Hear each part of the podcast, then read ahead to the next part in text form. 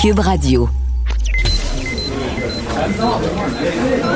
Silence. Veuillez vous lever. La cour présidée par l'honorable François-David Bernier est déclarée ouverte. Entrez dans les coulisses de la justice. Écoutez, vous serez pas jugé.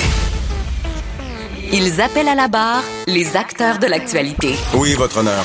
Avec François-David Bernier. Avec François-David Bernier. Avocat à la barre. Cube Radio. Bonjour, bienvenue à l'émission. Donc aujourd'hui, euh, nous continuons notre couverture de la COVID-19 la crise qui nous touche en ce moment. Et on commence avec, euh, bon, euh, vice-présidente chez Centraide, Nancy Chamberlain. Il ne faut pas oublier les démunis, les plus démunis dans cette crise. Les gens ont beaucoup de besoins. Il ne faut pas lâcher. Il y a un appel aux bénévoles en prenant des mesures sécuritaires, évidemment. Un appel aux dons aussi, ne pas arrêter de donner. Le gouvernement ne pourra pas tout faire. Ces organismes sont très importants. Maître Jean-Paul Boilly, de ce que c'est les emplois essentiels en ce moment. Et euh, Frédéric Lajoie, c'est un projet YouTube que je trouvais très intéressant, les héros de l'ombre. Ces gens-là qui travaillent tous les jours, on pense évidemment aux gens de la santé, mais il y en a plein. Et euh, il veut faire ressortir ces gens-là qu'en temps de crise, qui, font la différence. Ensuite, euh, évidemment, ben, il y, a, euh, les questions du public. Oui, les questions du public sur la COVID. Il y a des, gens qui se demandent beaucoup de choses. On y répond avec Maître Boily. Votre émission commence maintenant. Déclarez-vous solennellement de dire la vérité, toute la vérité et juste la vérité. Avocat à la barre. Avec François-David Bernier en temps de crise, il ne faut pas oublier les gens plus démunis. Euh, il y a des acteurs sur le terrain qui travaillent avec eux, qui lâchent pas parce qu'on a le goût de penser à notre propre personne et, essayer de, survivre dans, cette tourmente. Et euh, on voulait en parler avec Nancy euh, Charland de Centraide, qui est la vice-présidente au développement social. Bonjour, Madame Charland. Bonjour, M. Bernier. Donc, euh, on va essayer d'expliquer vos actions en temps de crise. Comment, un, comment Centraide aide les gens? Ben, dans un premier temps, on a le privilège de soutenir euh, plus de 200 organismes et projets communautaires dans, notre région euh, qui sont à pied d'œuvre pour soutenir des personnes vulnérables pendant ou en dehors de la crise. Puis c'est ça le, le plus euh, le plus impressionnant présentement, c'est que il y a des personnes qui étaient en difficulté, en situation de vulnérabilité, euh, qui avaient faim, qui avaient froid, qui n'avaient pas de toit, euh, qui n'avaient mhm. pas de revenus avant la crise. Mais là, avec la crise qu'on vit depuis quelques jours, ben ce nombre de personnes-là augmente constamment. On a vu des personnes perdre leur emploi dans toutes sortes de secteurs d'activité. Il y a des gens qui qui ont perdu leur emploi dans les restaurants, dans les hôtels, euh, dans les stations de ski, euh, dans toutes sortes euh, d'univers, dans les petites entreprises. Puis, évidemment, ces gens-là, s'ils n'avaient pas des, économies ou s'ils en avaient peu, ils se retrouvent dans des situations très anxiogènes. Mm-hmm. Et ça, ça, ajoute à la population vulnérable qui était déjà évidemment présente pour toutes sortes de raisons. Donc, on vit vraiment une véritable situation de crise en lien avec la COVID-19. Donc, vous voyez une augmentation qui, est palpable suite à tout ça. Ah oui, ben puis ça a été très rapide. Hein. Nous, euh, euh, dès les premiers jours de la crise, on recevait des courriels de gens qui disaient ben moi, je viens de perdre mon emploi, euh, j'ai des revenus, j'ai des, de l'argent pour tenir peut-être une semaine ou deux. Après, mhm. je ne sais pas exactement ce qui va m'arriver. puis à quelles ressources je peux je peux me référer. Puis les ressources communautaires font beaucoup avec des ressources limitées, mais là, la demande vient d'exploser. OK. Et comment vous allez pouvoir les aider? Ben, euh, en fait, de toutes sortes de façons. Euh, d'abord, en étant à l'écoute des besoins, euh, on essaie d'être branché sur ce qui se passe sur le terrain. Évidemment, tout bouge rapidement. Il y a des décisions qui se prennent à tous les jours. Mm-hmm. il y a des changements dans les offres de services. Il y a des changements dans dans la demande qui augmente pour certains plus que d'autres. C'est qu'on essaie d'être branché, d'être au courant. On suit ça d'extrêmement près. On a des partenaires précieux aussi qui nous alimentent en information. on essaie d'être au plus près. Puis après, ben, on a décidé cette semaine de créer un fonds d'urgence communautaire. on a fait, on fait un un appel euh, au public pour nous aider dans, dans ce projet-là, c'est de rendre des sommes disponibles pour les organismes qui font face à une augmentation des coûts, augmentation des coûts de denrées. Euh, puis plus les coûts des denrées augmentent, ben plus c'est difficile de s'en de s'en procurer. Puis plus c'est difficile d'en distribuer. Puis si on n'arrive pas à distribuer des denrées à tous ceux qui en ont besoin, mais ben, c'est des gens qui, qui vont avoir faim, là, qui vont être chez nous. Puis ça, ça ne me semble pas acceptable. Oui, je comprends. C'est vraiment. Et, c'est pour ça qu'on rappelle aux gens, n'arrêtez pas de donner à ces organismes-là. C'est ce qui est dur à faire comprendre. On est prudent, on est dans l'urgence, on est dans une crise, on ne se le cache pas. Mais il ne faut pas arrêter de vivre, d'aider de, ces organismes-là. Et. Euh, est-ce que, est-ce que le gouvernement s'engage à aider les organismes comme la vôtre? Euh, ben, présentement, nous, on fonctionne vraiment avec des dons du public en hein, centraide. On fonctionne avec des dons du public, des dons corporatifs. On n'a pas de, on n'a pas de sommes gouvernementales qui nous sont destinées. Les organismes qu'on soutient, eux, reçoivent des subventions. Euh, le ministre euh, Boulay hier est sorti pour dire qu'il allait maintenir le financement des organismes dans les prochaines semaines et dans les prochains mois, même si les heures d'ouverture changent, même si pour certains ont même dû fermer pour toutes mhm. sortes de raisons, entre autres faute de bénévoles ou faute de personnel.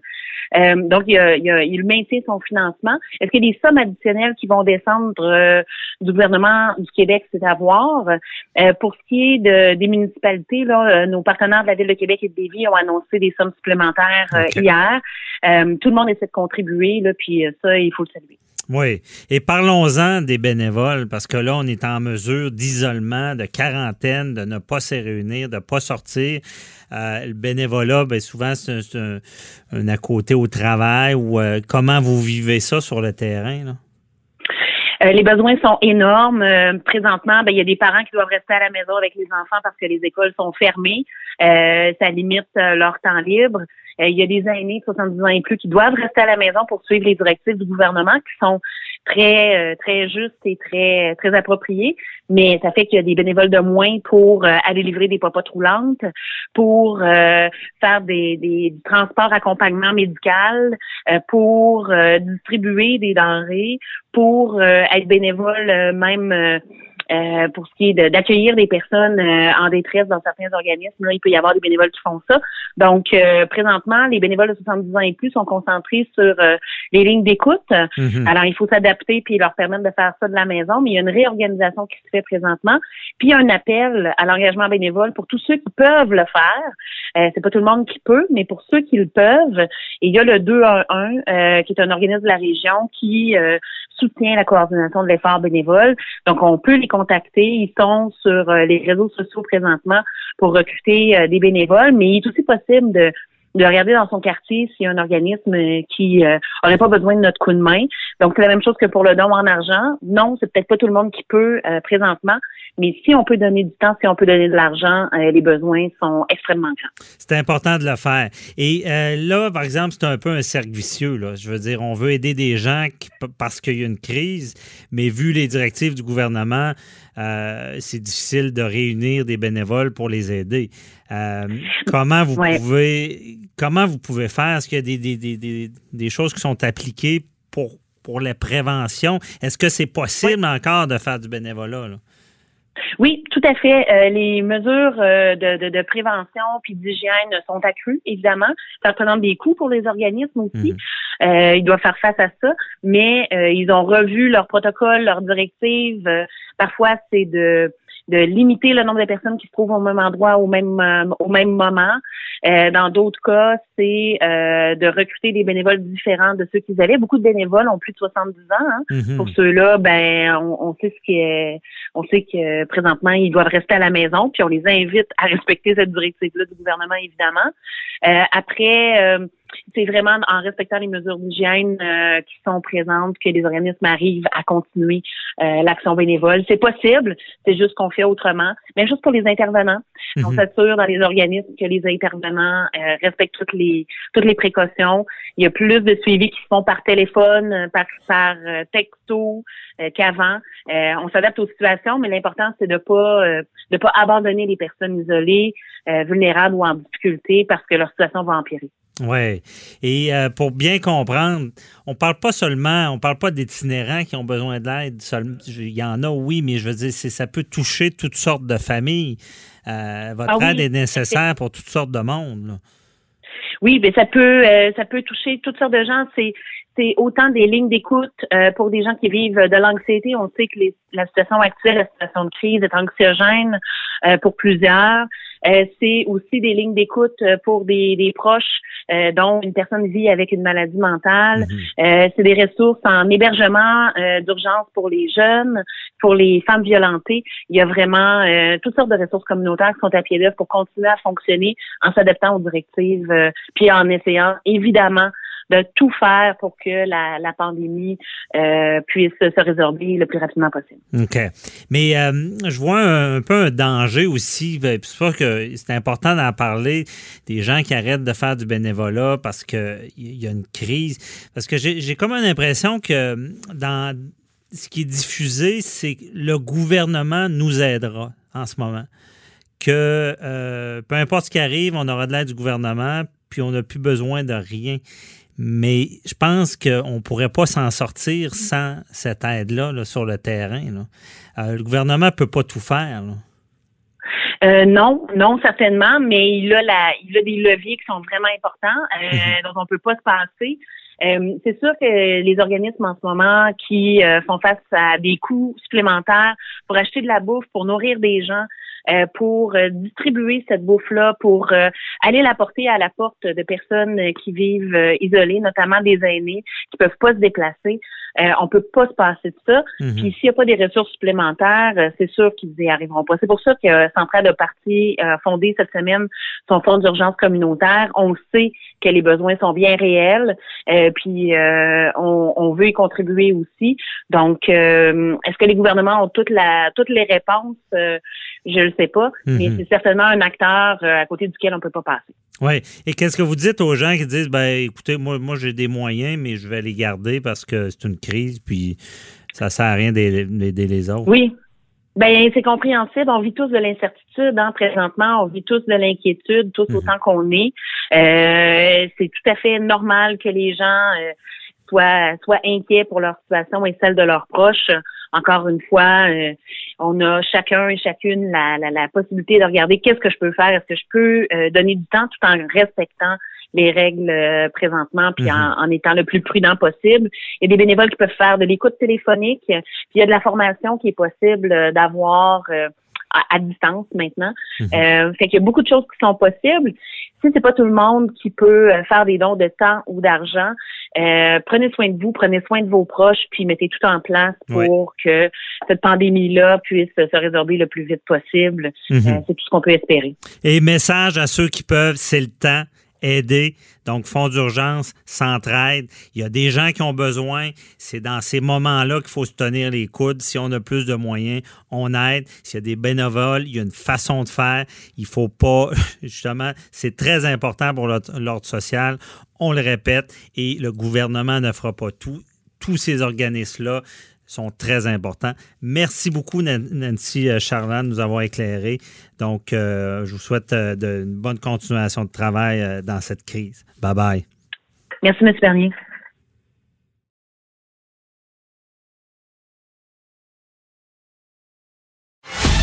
Avocat à la barre. Alors, je procède à la lecture du verdict. Avec François-David Bernier. Les meilleures plaidoiries que vous entendrez. Cube Radio. Le gouvernement québécois a élargi cette semaine la liste des emplois essentiels pour combattre la COVID-19. Euh, aux métiers traditionnels, bon, on comprend que les policiers essentiels, pompiers, infirmières, médecins, autres travailleurs de la santé. Euh, là, on ajoute euh, d'autres métiers pour des mesures exceptionnelles pour combattre le virus et on en parle avec euh, Maître Jean-Paul Boilly. Bonjour. Oui, bon matin encore une fois en quarantaine et puis euh, ben, le gouvernement Legault là, a compris cette semaine qu'il euh, y avait des gens qui, services essentiels là, dans un cadre comme on est présentement, ben, il faut élargir la, la définition que la loi prévoyait parce que euh, on avait ça dans un cadre historique où on parlait policiers, pompiers, comme vous dites, médecins et autres au niveau du secteur de la santé. Mais là, on se rend compte aussi qu'il y a des gens, euh, si euh, les gens remboursent pas les vidanges, ben il va y avoir des infections. Alors on, on parle des éboueurs là-dedans. On parle des gens aussi qui, qui sont des travailleurs à domicile, ceux qui vont aider les aînés. Ben, s'ils vont pas les aider, euh, on va faire quoi avec leurs enfants? Il va falloir qu'ils s'en occupent. Alors, ils ne pourront pas y aller. Alors, ces gens-là aussi vont être couverts.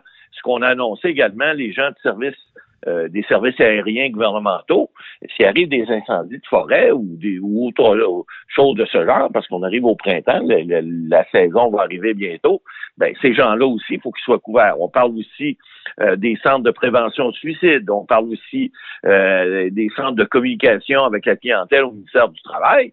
Ces gens-là, c'est des postes qui sont essentiels. On, on, parle aussi des gens d'EMA Québec, des gens de la Croix-Rouge, de Transplant Québec de l'Institut national de la santé publique, la Régie de l'assurance maladie, c'est tous des gens qui, en quelque part, s'ils font pas leur travail, ben ça va mal tourner, hein, puis euh, on pourra pas euh, bénéficier de ces services-là. Alors, on dit bon, il faut qu'on élargisse cette liste-là pour, pour, pour prévoir que si il y, a, y, a, y, a, un isolement qui est prolongé parce que là, on ne on sait pas jusqu'à quand que ça va durer encore. Hein? On n'a pas de boule de cristal, même si on sait que la Chine, là, ça, ça irait mieux, semble-t-il. Mais euh, on voit qu'en Italie, hein, en, date de, de, de, de, vendredi dernier, ils ont dépassé au niveau des morts la Chine. Alors, il y, a, il y a une pandémie qui est là. Il faut qu'il y a des gens qui travaillent dans des secteurs névralgiques. Ils ont besoin de, de, de pouvoir euh, bénéficier de certains euh, certains services que l'État donne aux, emplois, aux services essentiels. On a vu même cette semaine, il y a des gens qui, euh, par exemple, au niveau de l'industrie alimentaire, de, tout le secteur de la, du, Conseil industriel laitier du Québec, qui demandent aussi d'être reconnu comme étant un service essentiel. Hein, Mais à quoi ça sert en ce moment ben, de dire que c'est un ben service essentiel? On n'est pas. C'est-tu en prévision de, de s'il y avait des ordonnances de quarantaine et que seulement les gens des services essentiels pourraient aller travailler? C'est-tu dans ce sens-là? Ben, C'est-à-dire que c'est pas juste ça. Euh, bon, vous avez euh, noté dans le préambule le service, les services de santé. Bon, il y a au niveau des garderies, par exemple, hein, on dit que, bon, là, les garderies sont pas accessibles pour tous, sont juste accessibles pour les gens qui sont reconnus comme étant un service essentiel. Euh, c'est évident que si ces gens-là sont reconnus comme étant un service essentiel, ben, ils vont avoir plus de facilité à faire garder leur enfant. Première des choses. Ah, on, a, eu une discussion là-dessus, M. Bernier, souvenez-vous, cette semaine. Euh, euh, il y, a, des gens qui sont euh, éligibles à ces services-là. Ils se posent des questions. Hein. Vous avez, je pense, vous, des jeunes enfants qui seraient éligibles parce que je pense que la, mère de vos enfants fait partie des, gens qui sont visés par le, le, service essentiel.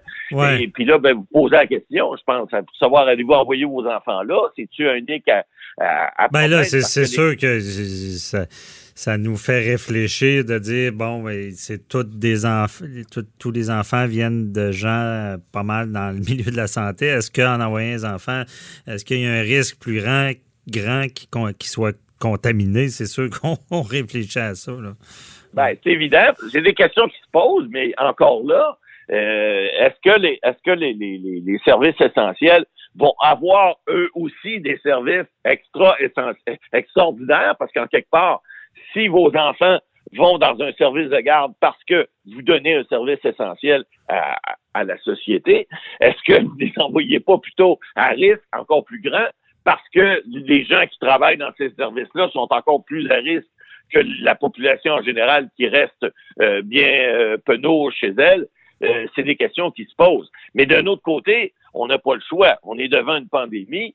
Il faut que ces gens-là, en vertu des, lois en vigueur, puissent bénéficier, en tout cas en ce qui me concerne, de services qui vont protéger euh, leur travail, mais qui vont aussi euh, leur permettre d'être capables d'envoyer leurs enfants, par exemple, dans des garderies qui vont être, j'espère en tout cas, super protégés, qui vont être, ils vont prendre les mesures en conséquence. Il ne faut pas oublier, là, l'isolement prolongé, si ça arrive, euh, ça, ça, peut être encore long. On parle pas juste de 14 jours. On parle de possiblement plusieurs semaines, même plusieurs mois, que le premier ministre disait cette semaine.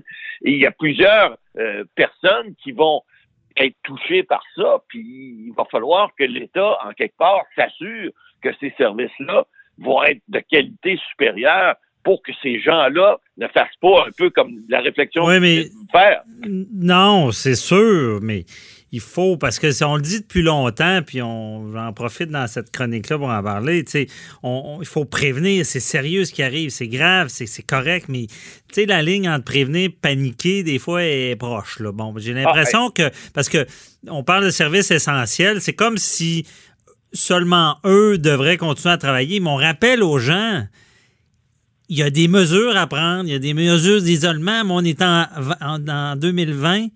C'est, on peut travailler à distance. C'est pas vrai que tout arrête. Il faut continuer à travailler. Il faut faire à quelque part comme si la vie continue. Là. Je pense qu'on tombe, il y a un danger en ce moment de dire tout est arrêté, on fait plus rien. Je, veux dire, au réveil de ça, ça va être encore plus grave. Il faut, le, le premier ministre le dit, continuer à travailler, mais en prenant des mesures de sécurité. Et on a les outils en 2020 pour ce faire. D'ailleurs, Matt Boily, vous n'êtes pas à côté de moi en studio. Eh Je suis seul dans le studio. Vous et on, peut réussir à faire l'émission quand même. C'est ça. Écoutez, il y a des mesures préventives qui sont là, on en parle.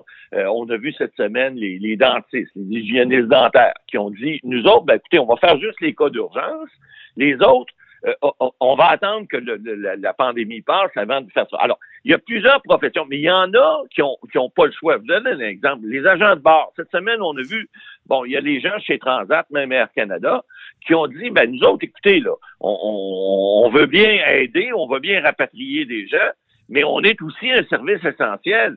On, a un rôle euh, d'assurer la sécurité des passagers. Donc, nous autres aussi, on devrait peut-être être reconnus comme étant un service essentiel. Alors, mais ces gens-là, ils ne peuvent pas malheureusement travailler de chez eux. Hein. Il y avait la blague qui roulait sur Internet cette semaine, la femme de ménage qui disait, écoutez, euh, pour des raisons du COVID-19, je vais euh, je vais travailler à domicile cette semaine, donc je vais vous dire qu'est-ce que vous avez à faire pour faire le ménage chez vous. Alors, ça, c'est une blague, mais euh, il y a des, il y a des, il y a des gens qui ont des, des, des, des, du travail qui ne peuvent pas travailler chez eux. Alors, ça, ça en est ça. Et les gens de services essentiels, bon, on parle des agents de bord, on parle de, de toute personne qui donne des services. Vous savez, au départ, c'est pas pour rien que j'ai nommé les, les, les, gens qui ramassent les vidanges, hein, ceux qu'on appelle les éboueurs. Ben, ces gens-là, des fois, c'est bon, c'est des, des, un travail des fois qui peut être considéré de deuxième ordre, mais au contraire, dans un cas de pandémie, c'est important de ramasser puis qu'il n'y ait pas d'épidémie qui soit causée parce qu'on ramasse. Il y a tellement de services. C'est ça qu'on se rend pas compte. C'est un système, tout est interrelié.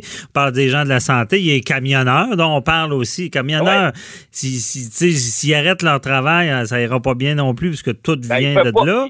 Ils peuvent euh, pas travailler chez eux non plus. Sinon, la nourriture rentrera pas, les vaccins rentreront pas, les, les fournitures essentielles ne, ne seront pas livrées. Alors, ces gens-là n'ont pas le choix. Ils doivent qu'à moi aussi, être considérés, en tout cas quelque part, comme étant des travailleurs essentiels et avoir les services qui viennent avec. Parce que, vous savez, là, nous, on est avocats, on jase, puis on dit, euh, oui, on devrait définir qui, qui sont qui, puis qui devrait être quoi, mais c'est pas si simple que ça d'appliquer une loi puis un règlement. Encore faut-il regarder le gros bon sens, c'est toujours ce qui s'applique, puis voir effectivement, est-ce qu'il y a des gens qui ne devraient pas recevoir euh, être considérés comme des services essentiels, parce que dans un cas comme une pandémie comme on vit présentement, ben c'est pas la loi qui va nécessairement venir en aide à, tous ces gens-là.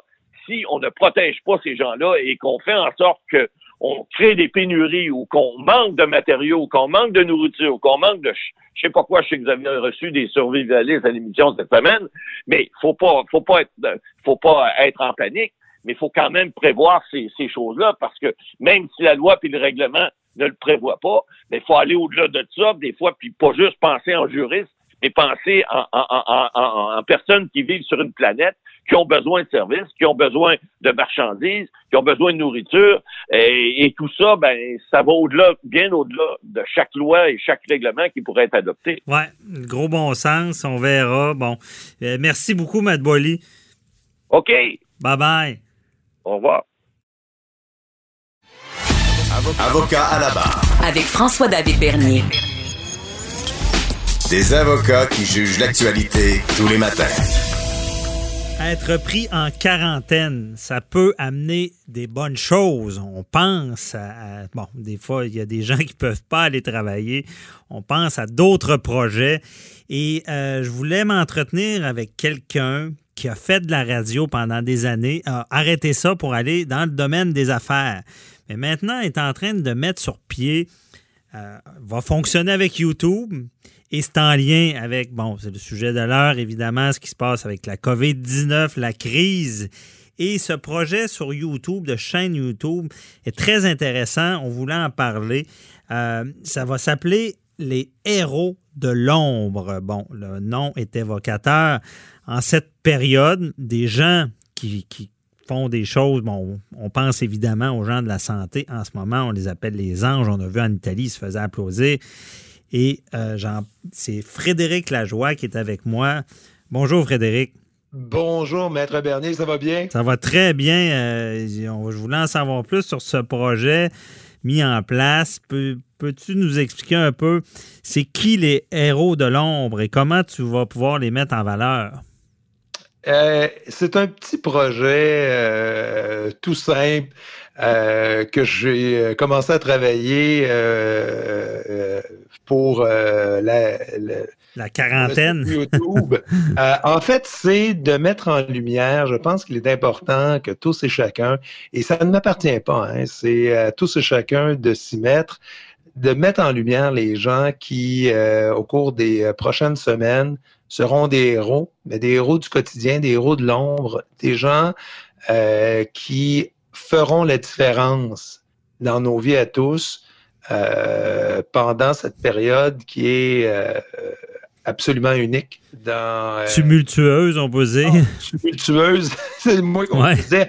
Donc, c'est sûr que lorsque on a entendu cette semaine notre premier ministre Legault dire qu'il y aurait des places en pharmacie pour les gens travaillant dans les domaines de première nécessité. On pensait immédiatement aux gens de la santé, bien entendu, euh, donc les, les, les, gens en épicerie, les dons. Mais on se rend compte rapidement que tous et chacun, dans une période aussi difficile, on est tous au fond, un peu des gens de première nécessité. Mhm. Et euh, les gens ne pourront pas nécessairement se faire gratifier par le gouvernement et euh, se faire dire qu'ils sont, dans le fond, des héros dans la, dans la situation dans laquelle on vit. Alors, mhm. j'ai tout simplement eu l'idée euh, de contacter des gens via, euh, soit via Skype, Messenger, peu importe, tous les outils qu'on a présentement mhm. pour... Euh, Avoir leur histoire. Parce que c'est des histoires. Qu'est-ce qui se passe présentement un peu partout et, et montrer que, dans le fond, tous et chacun, nous sommes capables de rendre la situation beaucoup plus joyeuse qu'elle ne se présente présentement. Mm-hmm. Parce que c'est pas une période où est-ce qu'on on peut seulement euh, penser à notre propre nombril, malgré qu'on euh, l'humain étant ce qu'il est, on a une tendance à, à vouloir survivre, se, penser à soi. On l'a vu avec euh, l'histoire du papier de toilette, puis ça m'a marqué. Euh, j'ai même écrit dans le journal là-dessus, petite madame euh, qui, veut rentrer au Costco, puis des gros monsieur à côté, puis qui veulent elle veut rien que passer son panier pour rentrer acheter des choses. On l'en empêchait. Des fois, la nature humaine peut aller loin. Mais ces gens-là, c'est ça. Il faut, c'est de mettre en valeur qui, qui, qui vont penser aux autres. Là. On, on pense des gens de la santé. Là. Pourquoi quelqu'un de la santé se lève et va travailler avec tous les risques que, ça encourt? Il faut, il faut surtout pas oublier non plus que euh, si on euh, s'attaque au problème d'une manière individuelle, euh, il est d'ores et déjà certain que on n'y arrivera pas. Mm-hmm. d'une manière individuelle, d'une manière égoïste. les messages sont nombreux, par exemple, à l'effet de tout simplement demeurer à la maison pour limiter la propagation de la maladie. Euh, ça, déjà, c'est quelque chose qu'on fait individuellement, mais on le fait pour, non seulement pour soi, mais on le fait pour la communauté. Mhm. Et j'ai la conviction que euh, parce qu'on regarde toujours le côté le plus sombre de l'humain, parce que c'est spectaculaire, parce que c'est excitant, je pense que dans cette période-ci, on va devoir euh, prendre le temps de mettre en lumière les côtés, excuse-moi, le, mhm l'expression, mais le côté plus brillant hmm. de l'humain. Et euh, c'est juste ça que j'avais envie de faire. Euh, une toute petite contribution. Euh, ça sera lancé sur sur les différentes plateformes de, réseaux sociaux. Donc, évidemment, par exemple, Facebook et compagnie. Et j'espère que les gens vont, vont s'approprier un peu mhm. cette euh, initiative-là et euh, à leur tour euh, voudront présenter leur héros de l'ombre de tous ces gens qu'on n'entendra pas parler. Ça peut être des gens qui ramènent l'épicerie ben, c'est ce que j'allais te demander. Qui tu vois comme héros de l'ombre, évidemment, à part les gens de la santé?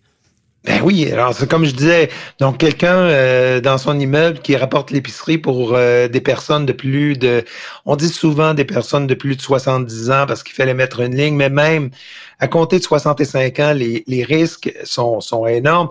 On pense aussi aux euh, gens qui ont eu des complications médicales par le passé ou encore des, euh, handicaps qui euh, amènent des complications respiratoires. Je veux dire, il va falloir qu'on aide ces gens-là et je sais qu'il y a déjà des gens qui ont levé la main qui ont décidé par eux-mêmes d'aider les gens. Ça peut nécessairement euh, dire aussi des, les camionneurs, hein, évidemment. Euh, ça peut être les gens, justement, les commis d'épicerie, euh, mm-hmm. certains chauffeurs de taxi. donc, c'est tous des gens qui, présentement, euh, on n'y pense pas nécessairement, mais vont faire une différence incroyable. Alors, je vais partir à la recherche de ces gens. Euh, je vais demeurer attentif euh, mhm. en demeurant à la maison. Comme je l'espère, le plus de gens possible. Et je présenterai ces gens-là au fur et à mesure de mes découvertes. Parce que c'est des gens des, qui, qui ont quand même une nécessité. On peut pas tout arrêter en ces, temps-ci. Je veux dire, c'est pas vrai. Oui, il faut rester à la maison, mais ces gens-là vont devoir quand même. Euh, je parlais dans une autre entrevue, il y a des bénévoles aussi. Il faut pas que tout arrête. Là. On n'a pas le choix. Il faut continuer à s'entraider. Et il euh, faut le faire avec les plus grandes précautions, euh, évidemment, dans la situation actuelle. Alors, si euh, les précautions sont prises et que tout est fait selon les règles de l'art, je pense qu'il y a encore moyen d'avoir une forme, j'allais dire une forme de proximité. on s'entend évidemment, là, je veux dire, mhm. faut, faut faire attention, faut décontaminer, faut, mais il y aura quand même des gens pour il va falloir qu'on continue à s'alimenter, bien entendu. Euh, il, y a, des, il y a des choses de base qui doivent être faites. Euh, et qu'il faut continuer hein, à, mettre en place pour garder mhm. un brin de civilisation. On parle vraiment là de, de, garder. C'est on a rarement eu dans notre histoire des occasions où on testait notre civilisation en dehors des périodes de guerre. Et euh, j'entendais des euh, politiciens comme euh, le président français, le président Macron, qui disaient Nous sommes en guerre. Et c'est tellement vrai. Et dans, dans des périodes de guerre, on a toujours vu des, justement des héros de l'ombre, mhm. des gens qui ont fait la différence. Et dans la guerre qu'on mène présentement au COVID-19, on va obligatoirement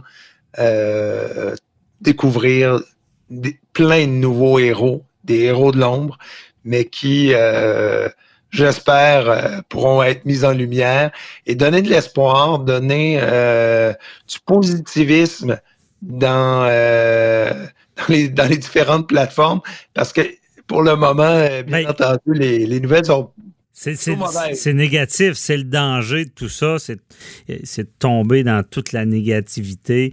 Euh, et, mais je ne sais pas, euh, Frédéric, si je me trompe, tu parlais de l'histoire, j'ai l'impression que pour traverser, que, ceux qui ont traversé les plus grandes crises, que ce soit on parle de guerre, euh, c'est ceux qui ont réussi, malgré ce qu'on dit, il faut être prudent, il faut, essayer de prévenir, mais malgré tout, malgré les mesures drastiques, de garder son humanité. Euh, je pense que c'est peut-être ça la recette. Exactement. Exactement. Il faut euh, le, ce qui est ce qui est notre part d'humanité euh, sera euh, dans les semaines qui vont venir mise à rude épreuve parce que il y a le confinement et toutes les tous les inconvénients qui viennent avec. ensuite viendra bien entendu on n'y échappera pas malgré l'aide incroyable des gouvernements, il y aura un choc économique. Euh, maintenant, plus que jamais, euh, on se devra d'être solidaires les uns les autres. Et euh, c'est une, une pandémie planétaire. Hein. Donc, le, notre, je pense qu'on devra être Mhm. envers l'humanité. Donc, c'est vraiment très, très large. Bien dit, parce que je, suis de ceux qui trouvent, qui essaient tout le temps de trouver du positif à peu près n'importe où. Et ce que je trouve de positif dans tout ça, c'est que c'est rare qu'on a vu tout le monde se réunir pour une même cause. Donc, ce combat-là pourra peut-être inspirer la planète pour beaucoup d'autres choses, comme on, peut penser à l'environnement dans le futur aussi. Donc, euh, il y a tout le temps du positif dans le négatif. Ça pourrait être inspirant. Et on suivra Frédéric Lajoie, euh, ce, cette chaîne YouTube, Les Héros de l'ombre. Merci beaucoup d'avoir été avec nous. Un plaisir. Bonne journée. Bye bye. Merci. Vous écoutez. Avocat à la barre.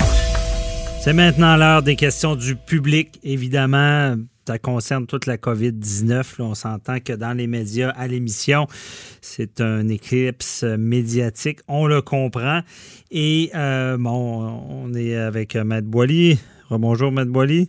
Oui, rebonjour. Bon. Toujours là, toujours en quarantaine, mais prêt à répondre aux questions. Parfait, vous êtes prêts? On y va important, surtout en cette période. Euh, Pierre-Luc, qui habite à Lévis, nous demande euh, s'il y a des mesures légales pour convaincre les récalcitrants âgés ou pas de respecter les mesures de confinement demandées par le premier ministre Legault.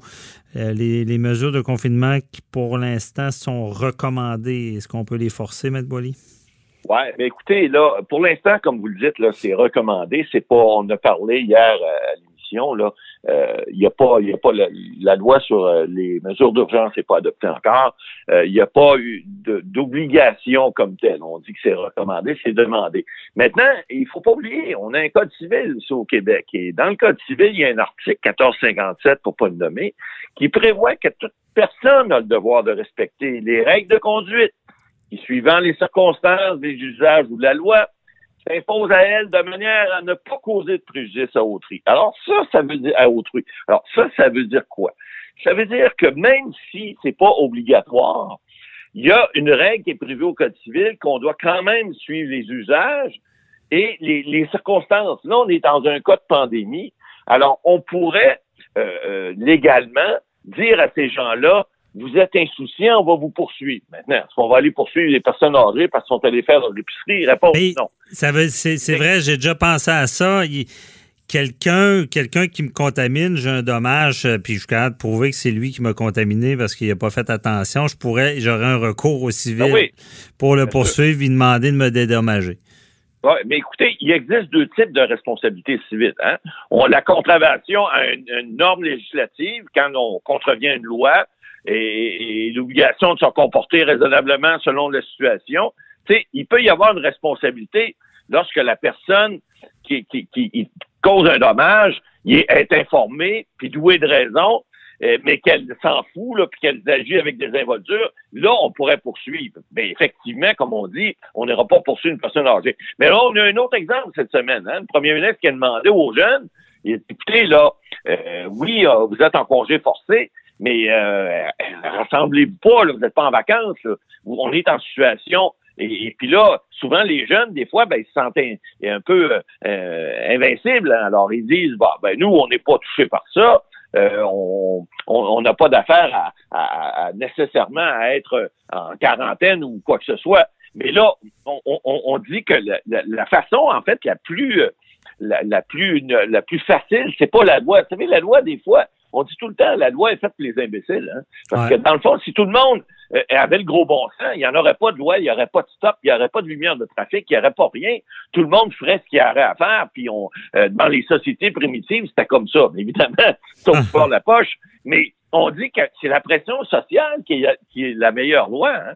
C'est de mhm. dire, regardez, là, on est, on a, on est en quarantaine présentement parce que le, pas juste parce que le premier ministre l'a demandé, mais parce que il y a comme une pression sociale qui fait que on dit aux gens euh, ben, restez chez vous, hein, sortez pas. Le premier ministre Legault l'a dit cette semaine, il a, il a paraphrasé notre notre chanteur national Jean-Pierre Ferland en disant euh, écoutez là, vous, sortez pas de chez vous là, vous, vous allez vous allez rester chez vous et puis envoyez à la maison comme comme disait Jean-Pierre Ferland. Alors c'est la pression sociale, c'est toujours la mhm.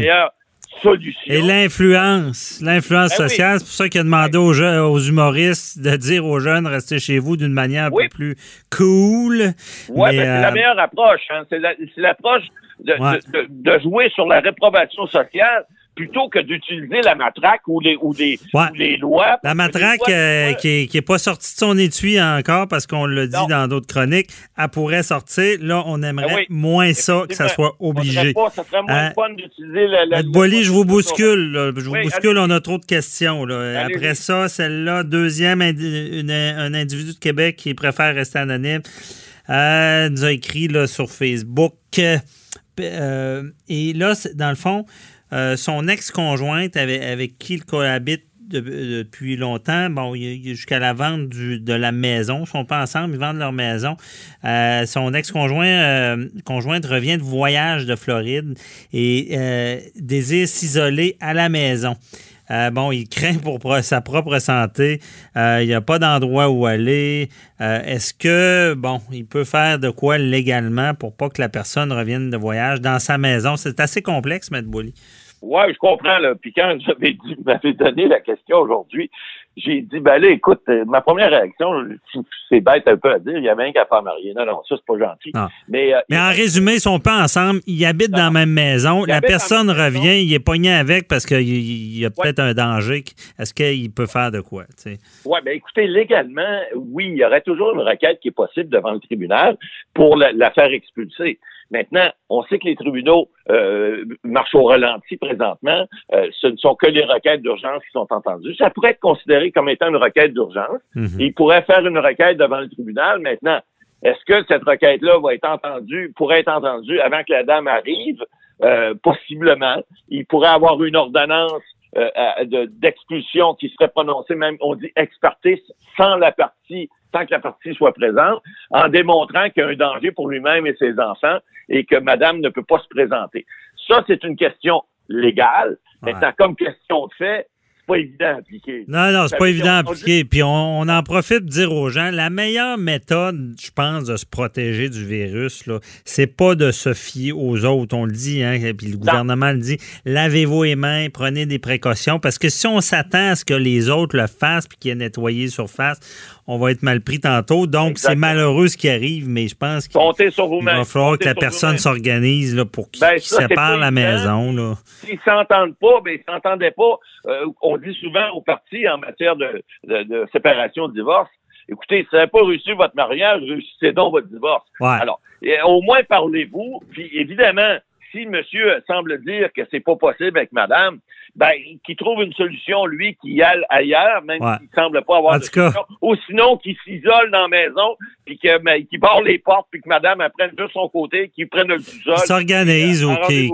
Mais euh, d'ailleurs, euh, c'est déjà dur pour les personnes qui sont en couple. Même euh, ben sur Facebook, j'ai tellement ri, j'ai vu j'ai vu des, des, des, photos de, de Shining, le, le film, puis il marquait journée 1, telle, telle, journée 2, 3, jusqu'à jusqu'à temps que ça soit la folie à la fin.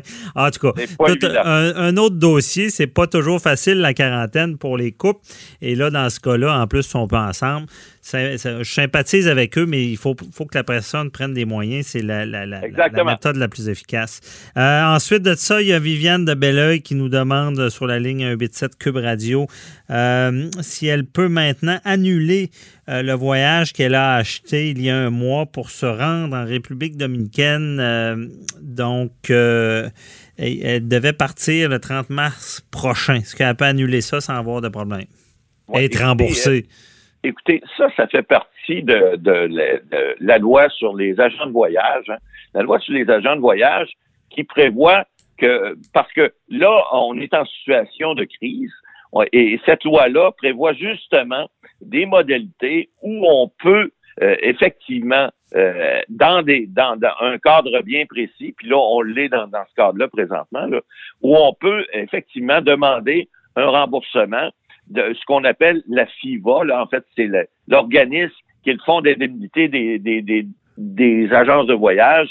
Euh, et ça, ça prend des conditions qui sont euh, vraiment précises. Il faut que il faut que le, le, il y a eu un avertissement d'une autorité publique canadienne, ce qui est le cas. Là. Présentement, on a eu des avertissements euh, de, du, du gouvernement du Canada qui nous dit de ne pas voyager à l'étranger. Donc, la seule chose qu'il faut retenir, madame, c'est que oui, vous allez pouvoir être remboursé, mais vous devez attendre 72 heures avant que votre euh, voyage euh, qui est prévu pour partir, pour faire votre demande, parce que si cette autorisation-là, c'est-à-dire cette, cette euh, interdiction là du gouvernement, interdiction du gouvernement était, était levée, était tombée, vous n'auriez plus droit au remboursement. Maintenant, ce que les, les compagnies aériennes font présentement, vous pouvez demander un remboursement. Vous devez avoir fait affaire, par exemple, par une agence de voyage, qu'elle soit une agence de voyage ou par Internet, parce que maintenant, vous savez, les voyages Bergeron et autres de ce monde là, sont toutes des agences de voyage reconnues. Vous pouvez le faire par Internet aussi.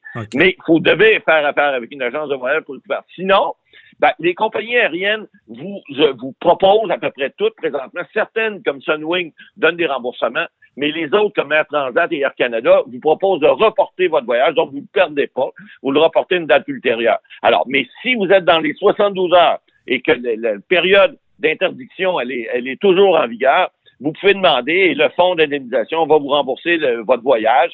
Et à ce moment-là, ben, vous n'aurez pas à faire des démarches pour le reporter. Vous pourrez décider plus tard si Puis être remboursé. Euh, Mais euh, une, chance qui est là, ce fonds-là, parce que le risque de faillite des compagnies, des agences est ah, élevé. C'est évident que c'est important parce que y a des compagnies aériennes, il y en a qui vont passer moi l'expression, ils vont manger à claque pendant quelques Et les agences de voyage aussi, j'imagine. Effectivement. Et donc, c'est important de les couvrir. Et ce fonds-là vient justement en aide à ces agences-là pour prévoir des, espèces de calamités comme c'est le cas présentement. Alors, ça a été fait pour ça. Il faut l'utiliser, mais retenez bien, c'est 72 heures avant le départ que vous pouvez faire la demande, pas avant. OK. Merci beaucoup, euh, Matt Boily. On se reparle la semaine, prochaine. On se reverra ouais. en note jeudi prochain. J'aurai fini, je finis ma quarantaine à ce moment-là. Bon, parfait. À, la semaine prochaine. Bye bye. C'est tout pour nous aussi, l'émission. Bon, euh, écoutez, euh, c'est pas des temps faciles, mais on tient à être présent, à vous informer. Et on se retrouve la semaine prochaine. Bye bye.